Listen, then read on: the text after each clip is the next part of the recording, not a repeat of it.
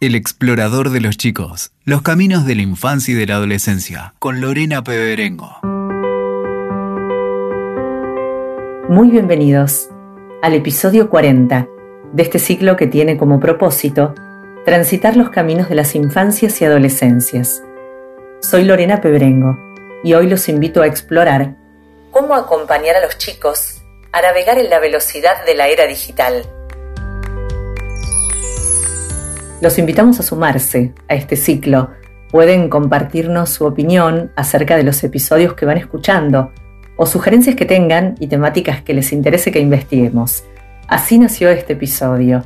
El tema que hoy vamos a explorar fue sugerido por un seguidor de este canal, un padre de dos hijos adolescentes que nos escribió a elexploradordeloschicos.gmail.com y nos contó sus inquietudes en relación al futuro del trabajo de sus hijos cómo acompañarlos en la elección de la carrera y nos compartió muchas preguntas que intentaremos responder relacionadas a esta era digital que habitamos.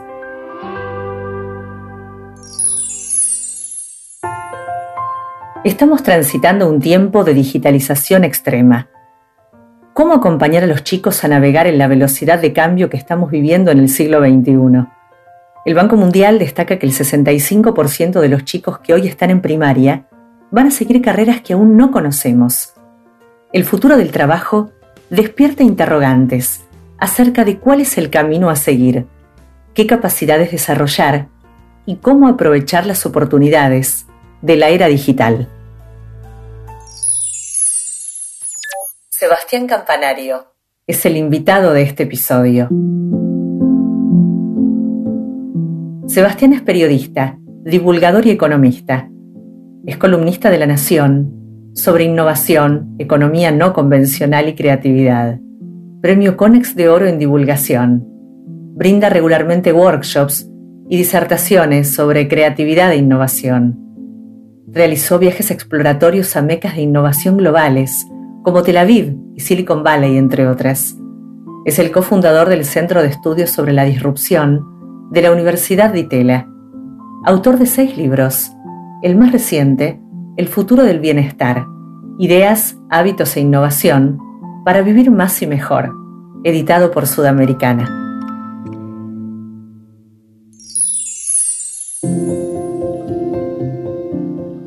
Sebastián Campanario, muy bienvenido al Explorador de los Chicos. Muchas gracias por la invitación, un gusto participar. ¿Cómo se acompaña a los chicos en el camino de la tecnología? Eh, a ver, yo en casa de herrero cuchillo de palo, ¿viste? Yo no soy súper experto en tecnología, escribo innovación, de cambio y todo, pero la realidad es que cada vez que tengo que hacer algo con el celular o lo que sea, le pido a ellos que, lo, que me lo ajusten o que me enseñen o que me expliquen.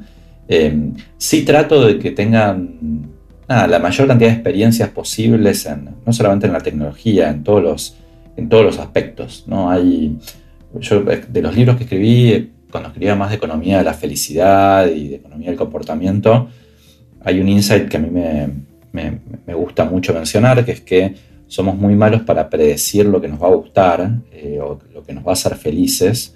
Entonces, eh, en general, uno tiene una idea de qué cree que, lo haría, que lo haría feliz a uno, que está muy armada en base a nuestra cultura, a nuestra crianza, a lo que nos dijeron nuestros padres, etc.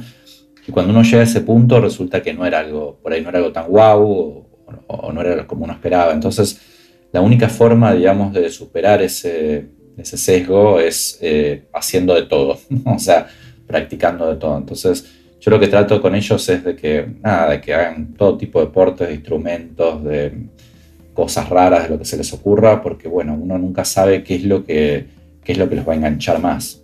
¿Cuáles dirías que son hoy las tecnologías que están en la fase vertical de crecimiento y cuántas de ellas nosotros estamos preparados para utilizar? Los chicos están preparados para utilizar y los adolescentes.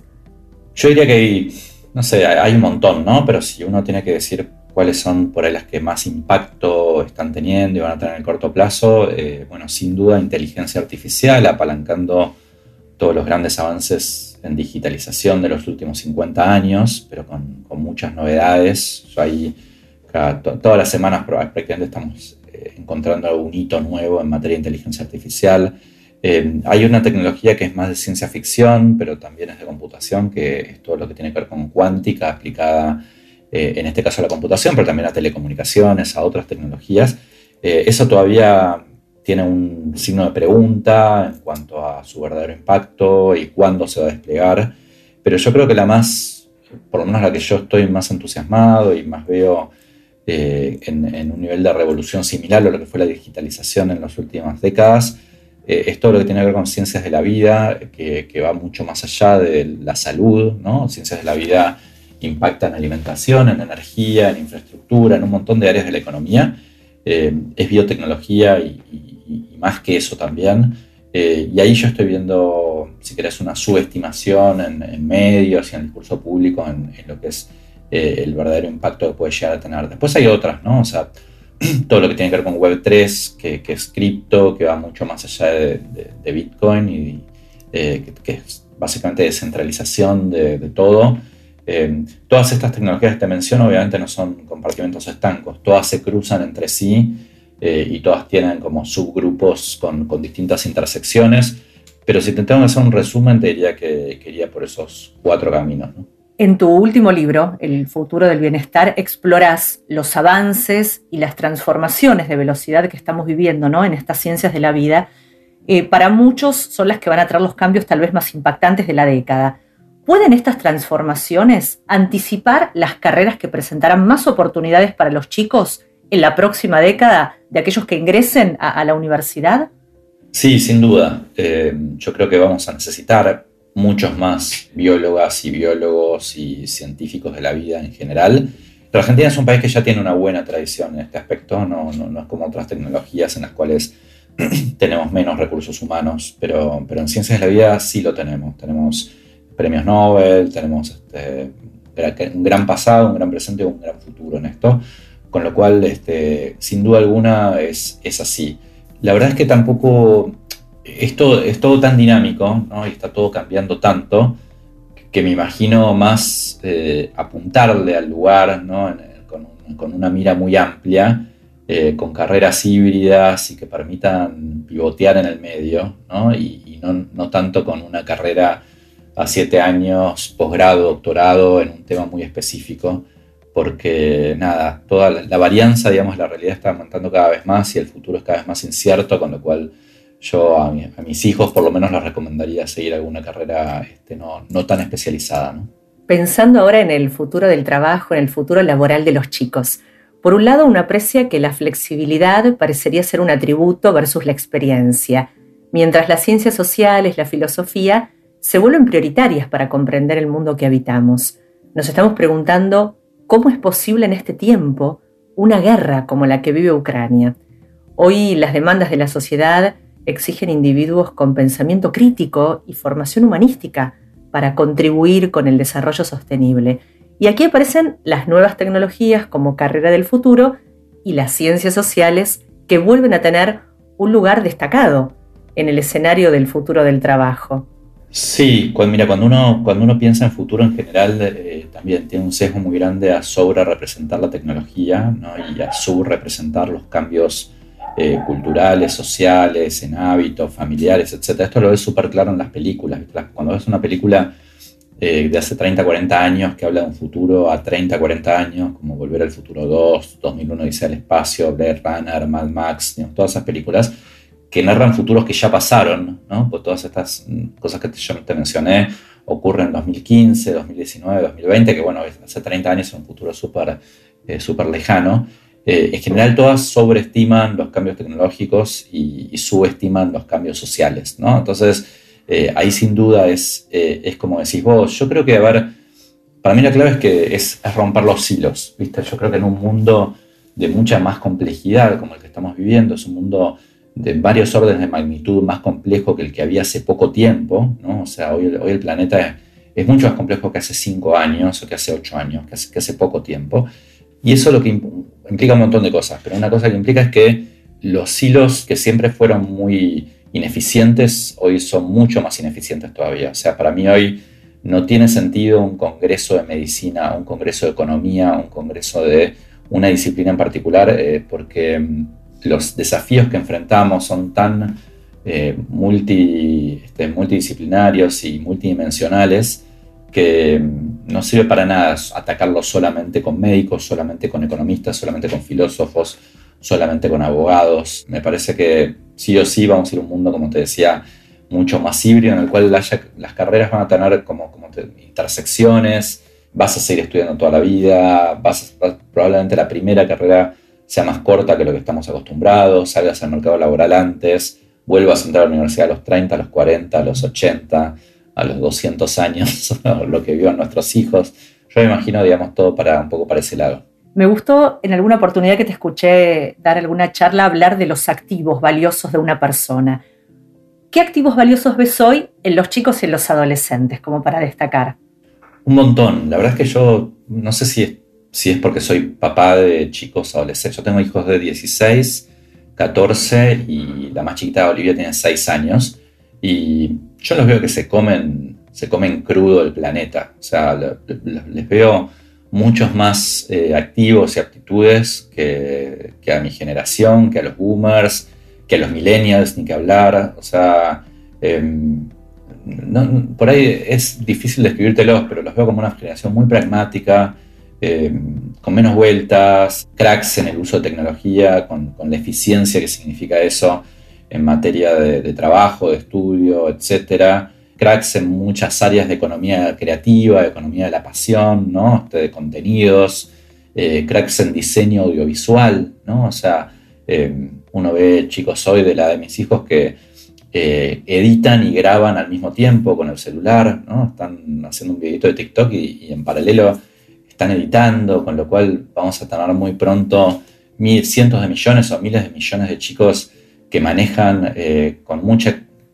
más facilidad el lenguaje audiovisual que nuestra generación. Yo ahora doy clases en, en Universidad de Arizona y tengo algunos alumnos de de 18, 19 años, que cuando uno les pide que entreguen un trabajo, eh, les resulta mucho más fácil mandar un video editado y sofisticado que escribir dos páginas de Word. Sea, les resulta más rápido y más fácil. ¿no? Y eso es increíble. O sea, eso cuando uno lo, lo extrapola a lo que puede ser una explosión creativa de contenidos de acá a pocos años, bueno, es un mundo completamente nuevo. Em, con lo cual, yo te diría que si, si tengo que elegir no sé, principal factor por el cual uno puede ser optimista con, el mundo del 2030-2040 son los valores de la generación más, más chica. ¿no? Hay un sociólogo, que ahora no recuerdo el nombre, que dice que el, principal motivo de cambio en, el mundo siempre tiene que ver con cuando las generaciones con valores muy distintos se van superponiendo a otras, ¿no? O sea, los, no sé, los millennials dentro de 10 años van a ser presidentes y jefes de corporaciones, los, Z van a ser gerentes, etc. Cuando eso va pasando, digamos, ocurre el, verdadero cambio, Te invito ahora, Sebastián, a mirar a tus hijos como si fueras un padre que no es un experto en tecnología y ve cómo ellos navegan con tanta naturalidad en esta digitalización extrema ¿no? que, les ofrece este tiempo. Y escuchás y aprecias que el término ansiedad los define. La ansiedad es una preocupación hoy de muchos padres al observar que las tecnologías los han tomado, que el acceso a tanta información no les permite enfocarse y disfrutar de los procesos, todo lo quieren ya. ¿Cómo se acompaña un hijo en el marco de esta ansiedad que ellos mismos sienten que les pertenece, ¿no? ¿Podés ver esta foto que ilustra a esta generación ansiosa? Sí, eh, sí, sin duda. Yo también soy muy ansioso eh, y, mi mujer también, mi mujer es psicóloga y, nada, y hacemos meditación, hacemos mindfulness, y ellos nos ven hacer eso. Eh, yo creo que ahí hay una, si querés, hay una idea que para mí es fundamental, que es que los chicos no hacen lo que vos les decís que hagan, sino lo que vos haces. Los chicos te toman de ejemplo todo el tiempo, eh, inconsciente o conscientemente, y entonces si uno les dice que, dejen el celular, pero yo estoy en vos todo el tiempo este, enganchado con el celular, bueno, no, no, es muy difícil, digamos, que logres un, cambio de hábitos y actitud. Por eso en casa, eh, no sé, yo ya desde hace varios años, por ejemplo, dejé de leer en, Kindle y, volví a comprar libros eh, físicos y mi mujer también, entonces me pido todo el tiempo libros por Book Depository, nosotros leemos mucho en, inglés, le, mandamos a comprar libros afuera, también para que mis hijos estén rodeados de, una biblioteca y, bueno, gracias a eso, a que nos ven leer a partir de determinado hora del día, eh, ellos también se enganchan con la lectura y tratamos también de, cuando vemos que hay algún hábito o cosa que les gusta que no tiene que ver con lo digital, eh, bueno, ahí tirar de la piola, ¿no? Eso lo dice mucho Meli Furman, que es una, amiga, seguramente vos la conocés, especialista en temas de educación, y, ella insiste mucho con que cuando les ves brillo en los ojos con algo, eh, bueno, ahí te trates de, redoblar un poco la apuesta. Y Nico, por ejemplo, que es nuestro hijo del medio, que tiene 14, durante la pandemia, este, un día mi mujer estaba haciendo un cubo Rubik, Pyramix de tres, con una pirámide de cuatro caras, y a Nico le dio curiosidad y se puso a armar, lo armó muy rápido. Entonces Virginia de Mujer le pidió inmediatamente una, eh, un cubo para speed cubing que se hace mucho más rápidos por Mercado Libre y, llegó y se enganchó y se puso a competir y ahora va a todos los torneos de, cubo Rubik, este, compite, ahora va un sudamericano en Brasil, y se, súper enganchó con eso y eso le da, eh, nada, es un pasatiempo súper eh, divertido, que da mucho foco, ¿no? O sea, tiene la capacidad de concentrarse, eh, que está muy buena. Yo lo hacía con ajedrez y por ahí quería enseñarle ajedrez a él, pero no se enganchó tanto con eso. Pero sí se enganchó mucho con el Rubik, que yo nunca, nunca lo había hecho, ¿no? Por eso también es importante lo que te decía antes de la, de la cantidad de cosas, de estímulos a los que los sometes para que vean qué es lo que a ellos les, engancha. Eh, es pensamiento algorítmico, ¿no? El Rubik es básicamente es algoritmos, con lo cual es algo muy útil si el día de mañana quieren programar, ¿no? quieren este, eh, hacer alguna carrera en tecnología. Em, ya ni sé por dónde, por qué te estoy contando esto, pero, pero venía del lado de manejo de la ansiedad, sí.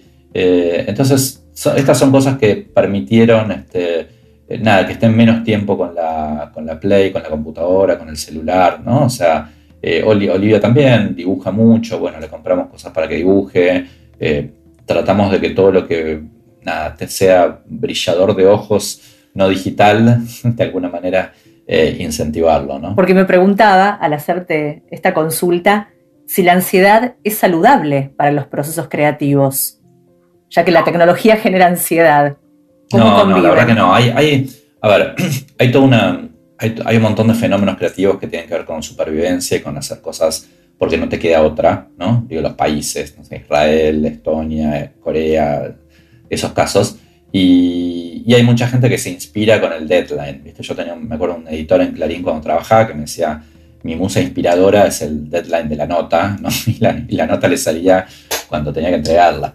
Eh, yo creo que no es así. Creo que, eh, a ver, creo que hay una relación muy directa entre el tiempo que vos puedes dejar pasar entre que una idea se te ocurre y que la ejecutas, ¿no? Eh, porque en el medio trabaja mucho el inconsciente trabajan los caminos oblicuos, los caminos inesperados. Entonces, yo tengo la suerte ahora de, no escribir sobre coyunturas, sino sobre temas que por ahí salgo alguna vez, que hay una semana con algún tema que quiero que salga, pero en general mis notas podrían salir acá un mes, dos meses, tres meses y, no pasa nada. Entonces lo que hago es tener muchas notas en paralelo y, voy juntando materiales y voy cruzando, cruzándolas y van apareciendo cosas medio raras y esa es, te diría, la, gran clave de la calidad creativa para mí de un texto. Te lo digo con una nota también con los libros, también con las charlas, también con todos los productos de, contenido que hago. Eh, te diría que siempre trato de combatir la ansiedad en cualquier cosa que tenga que ver con el trabajo creativo o, periodístico de contenidos, porque es muy malo, es lo que te hace eh, querer ya escribir algo para mañana, porque querés publicar lo que sé yo. Eh, y contra eso trato de combatir todo el tiempo y es muy mala la ansiedad para todo, no solamente para el trabajo creativo, ¿no? O sea, te, mata la salud, hay muchísimos efectos muy adversos de la ansiedad, eh, así que no solamente para el trabajo creativo, yo trato de combatirlo a mí mismo y también enseñárselo a los chicos. Y a los chicos, bueno, ellos hacen mindfulness en el colegio, meditan, no lo ven como algo raro, como yo lo hubiera visto por ahí cuando era chico, ¿no? Como nunca lo tuve cerca esa, esa práctica. Em, nada, nos, eh, nos, convencen ellos de ir a la cama más temprano, ¿viste? Cuando son diez y media, eh, vienen a decirnos, che, ya es muy tarde, hay que ir a dormir, porque tienen mucha conciencia de, la higiene de sueño, ¿no? Que es importante dormir 7, 8, 9 horas, ¿no? Y lo, tienen como un tema fundamental, o sea, no se, no se quieren acostar tarde ni nada. Eh, por eso te decía, me es una generación en un montón de aspectos muy superior a la nuestra. Y de la ansiedad saltamos al error, porque no sé si coincidís, pero creo que desde chicos nos entrenan para ser minimizadores de errores, ¿no? Y creo que son importantes para aprender los errores cuando uno transita esa experiencia. ¿Ves a esta generación dispuesta a equivocarse o la tecnología no habilita el espacio del error? Es buenísima la pregunta. Yo te diría que allí eh, creo que tengo como el déficit más grande eh, para, para enseñárselos a mis chicos, salvo el hacer muchas cosas, ¿no? Pues si vos haces muchas cosas, vas a cometer más errores, ¿no? Eh, pero bueno, en casa somos todos muy autoexigentes y, si querés, poco, me parece poco tolerantes con el error.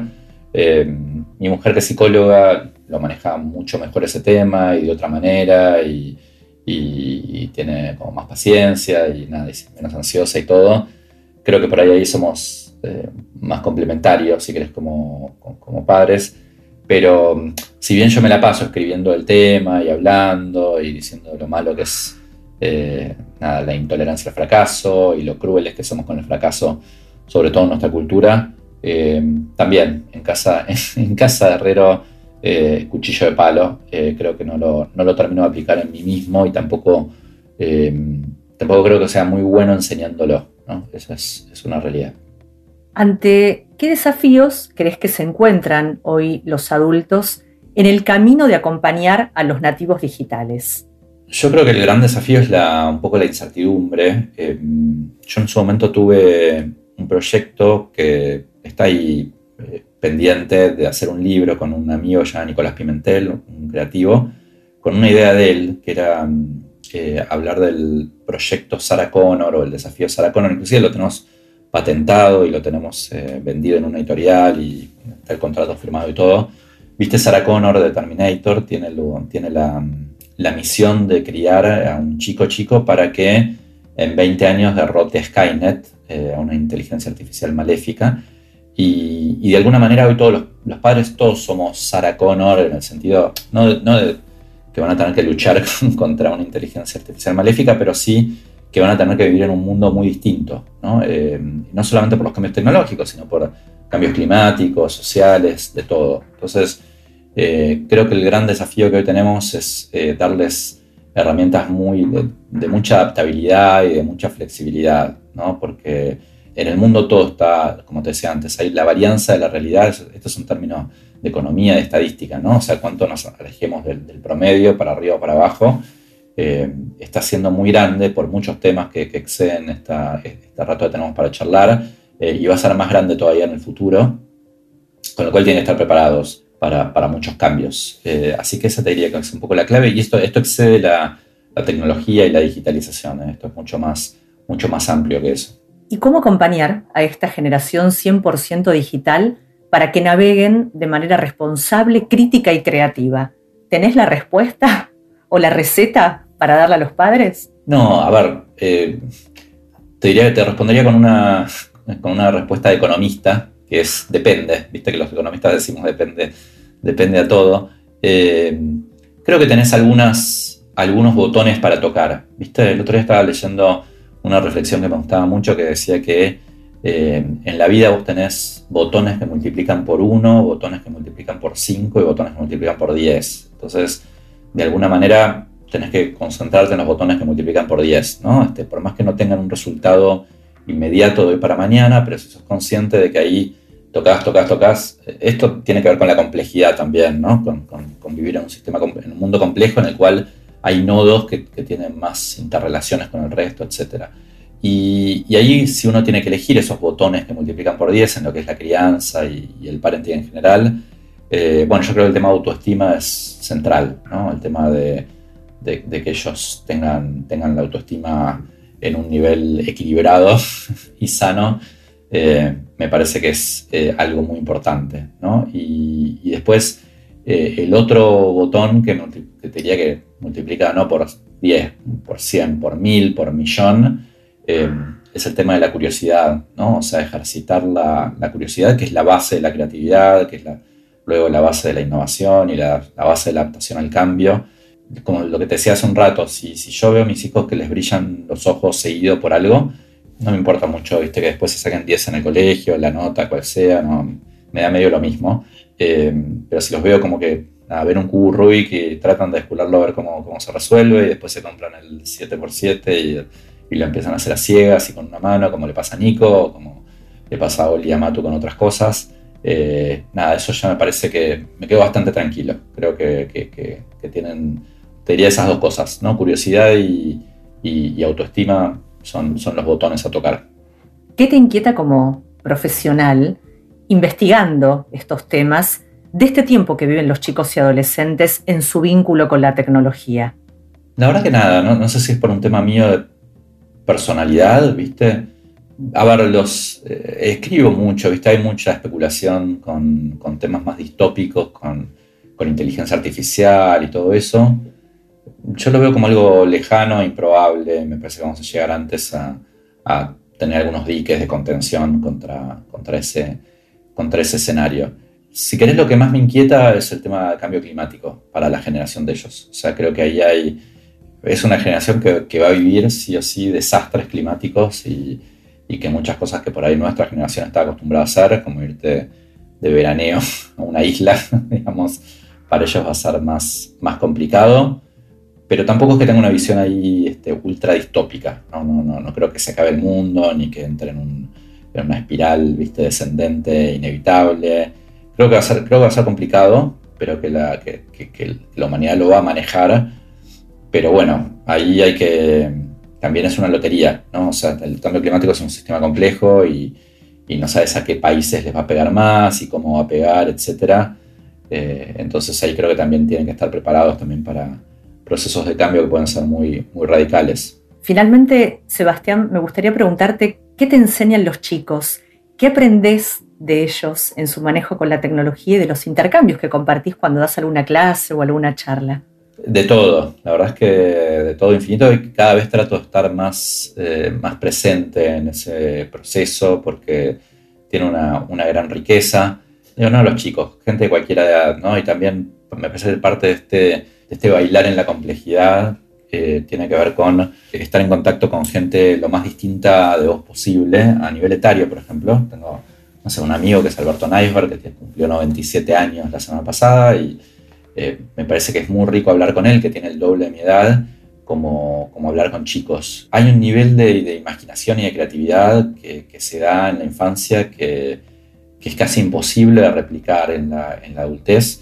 Eh, yo lo veo muy claro, lo veo muy claro con, Nico y Mato, que son adolescentes, pero lo veo muy claro ahora con mi hija Olivia, que es la más chica, que tiene seis años. Cada vez que tuiteo una ocurrencia de ellas, eh, tiene millones de, de, vistas. Eh, no, todas, obviamente, pero ninguna mía tiene millones de vistas. O sea, yo tuiteé una nota mía del domingo de la Nación y tiene 10 likes. Y tuiteé una, una frase de ella rara y tiene, no sé, 10.000 likes, ¿no? Ha, llegado a tener eso, mucho más todavía. Y son... No es algo que se te ocurra a vos como adulto ese, diálogo, o sea, es de un nivel de mezcla de absurdo con con ingenuidad, con, una creatividad eh, muy, muy volada, ¿no? Eh, que hace una combinación que sea medio, medio única. ¿no?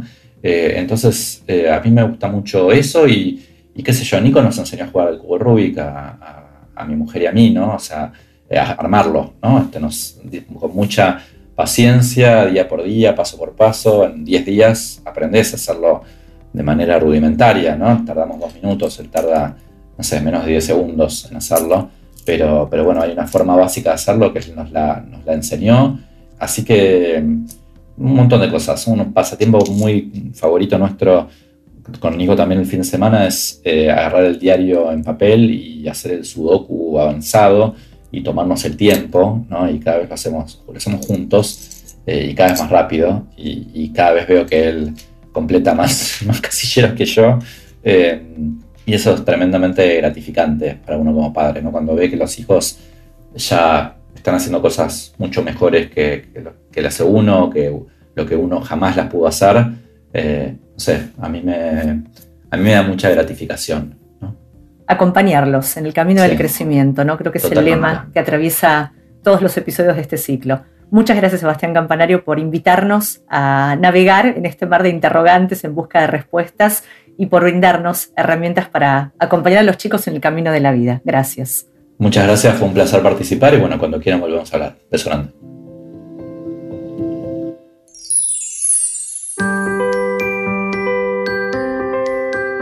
El episodio de hoy despertó una nube de palabras clave que invitan a los chicos a abrazar las oportunidades de formación, exploración y experimentación que ofrece esta era para ellos.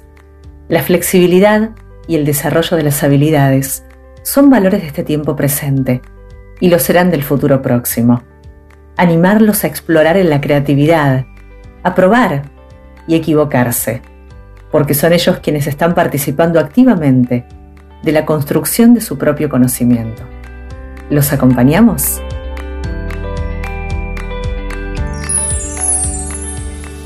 Seguimos conectados en Instagram.